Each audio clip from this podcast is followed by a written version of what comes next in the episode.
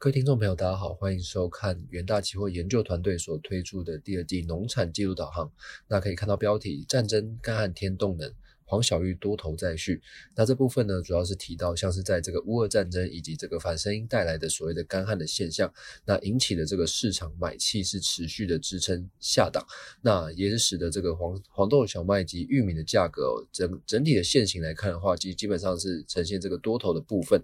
那看到像是在大纲的部分，那第一个部分我们主要是回顾在这个期货的走势价格以及在这个气候的部分，那主要是提到整个。K 棒呢，其实是呈现这个多头的格局，那反声音现象也是持续在影响这个美洲的农作物。那也是使得这个整体的干旱的部分影响了整个农作物的产量前景。那第二个部分就第二个谷物供应的部分，其实就呼应到第一部分的所谓干旱的部分，那也是使得整体的这个产量紧缩的担忧。那像是在这个巴西以及阿根廷的部分，还有在这个乌俄战争的延烧，那也是使得这个黑海的出口供应量来做一个下滑的动作。那整体的这个黄豆、小麦、玉米的这些。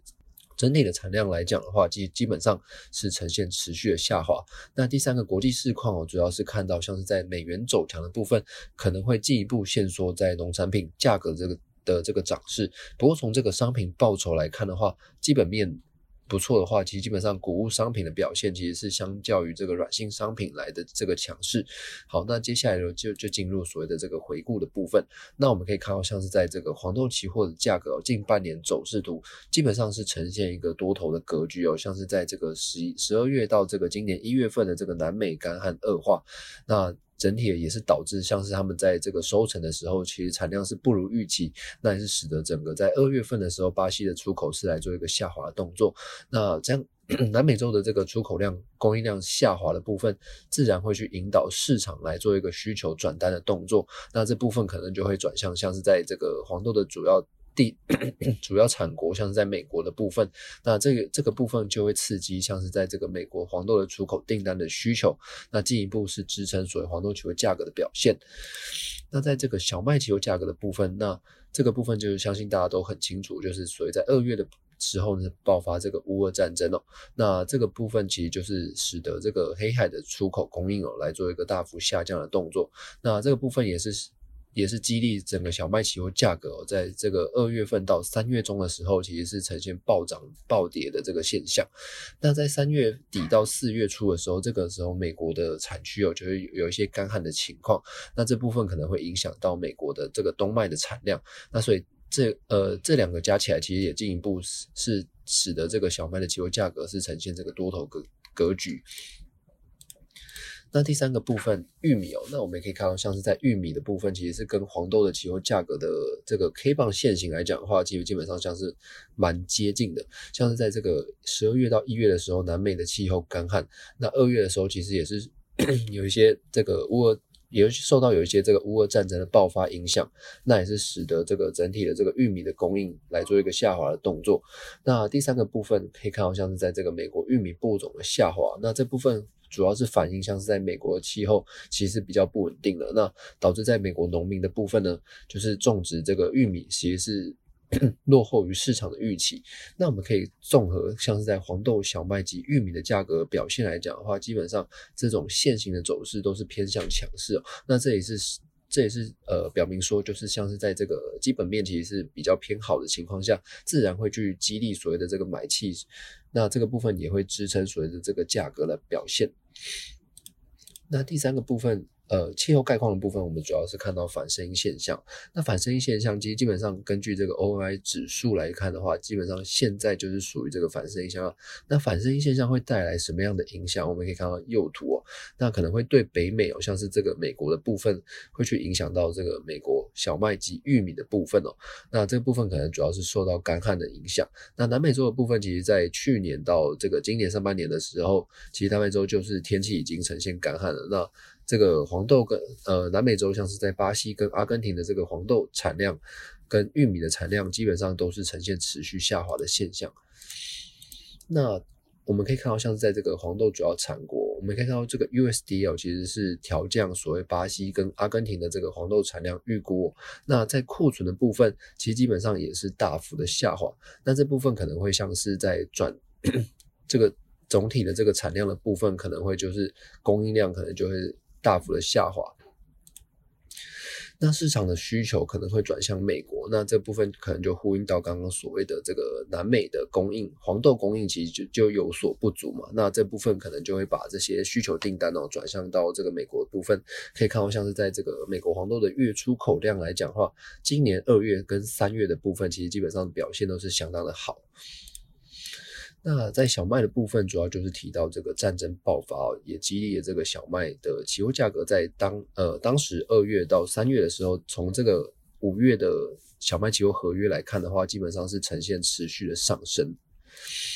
那小麦这个乌俄战争的部分，其实主要也是影响到这个欧洲的经济体哦。那包含像是在这个全呃欧洲的贸易的部分，那我们可以看到在主图欧洲的小麦的周出口量来讲的话，基本上受到这个俄罗斯入侵乌克兰之后呢，其实进。之后就进一步的这个呈现下滑的态势，那这部分可能也会引起部分的这个需求订单有一些转单的效应，所以我们可以看到在右图这个美国小麦的月出口量的讲话，基本上从二月到三月份的这个美国小麦的需求出口需求是有进一步的回温，那整体也是有利于小麦的价格下档支撑。那在在这个美国冬麦的部分哦，主要呼应到刚刚所谓的这个反声音现象，去影响到像是在这个美国德州的呃中西部的部分。那我们可以发现哦，这个美国这个冬麦的生长良率来讲的话，基本上是呈现持续的下滑。这个黄色的代表就是去年度的这个冬麦到今年度的冬麦生长的部分。那良率基本上是低于所谓二零二零二一年的同期的百分之五十三，以及二零一九二零年的百分之五十。五十四的部分，那基本上这个市场对于这个整体的这个美国冬麦的产量前景，基本上就是比较看淡。那这部分当然会去刺激所有的这个小麦市场的买气。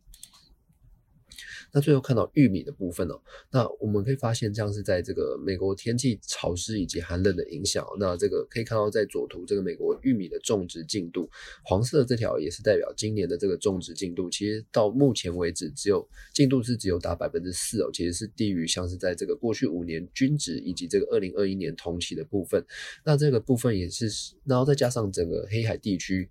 呃，这个需求量就是这个黑海地区供应的下滑的部分，那。导致整个需求的订单其实是转向美国，那其实也会刺激像是在美国的玉米的出口是进一步的上升。那整体的这个美国玉米的这个库存量的部分，其实也遭到像是在美国农业部 USDA 来做一个下调的动作。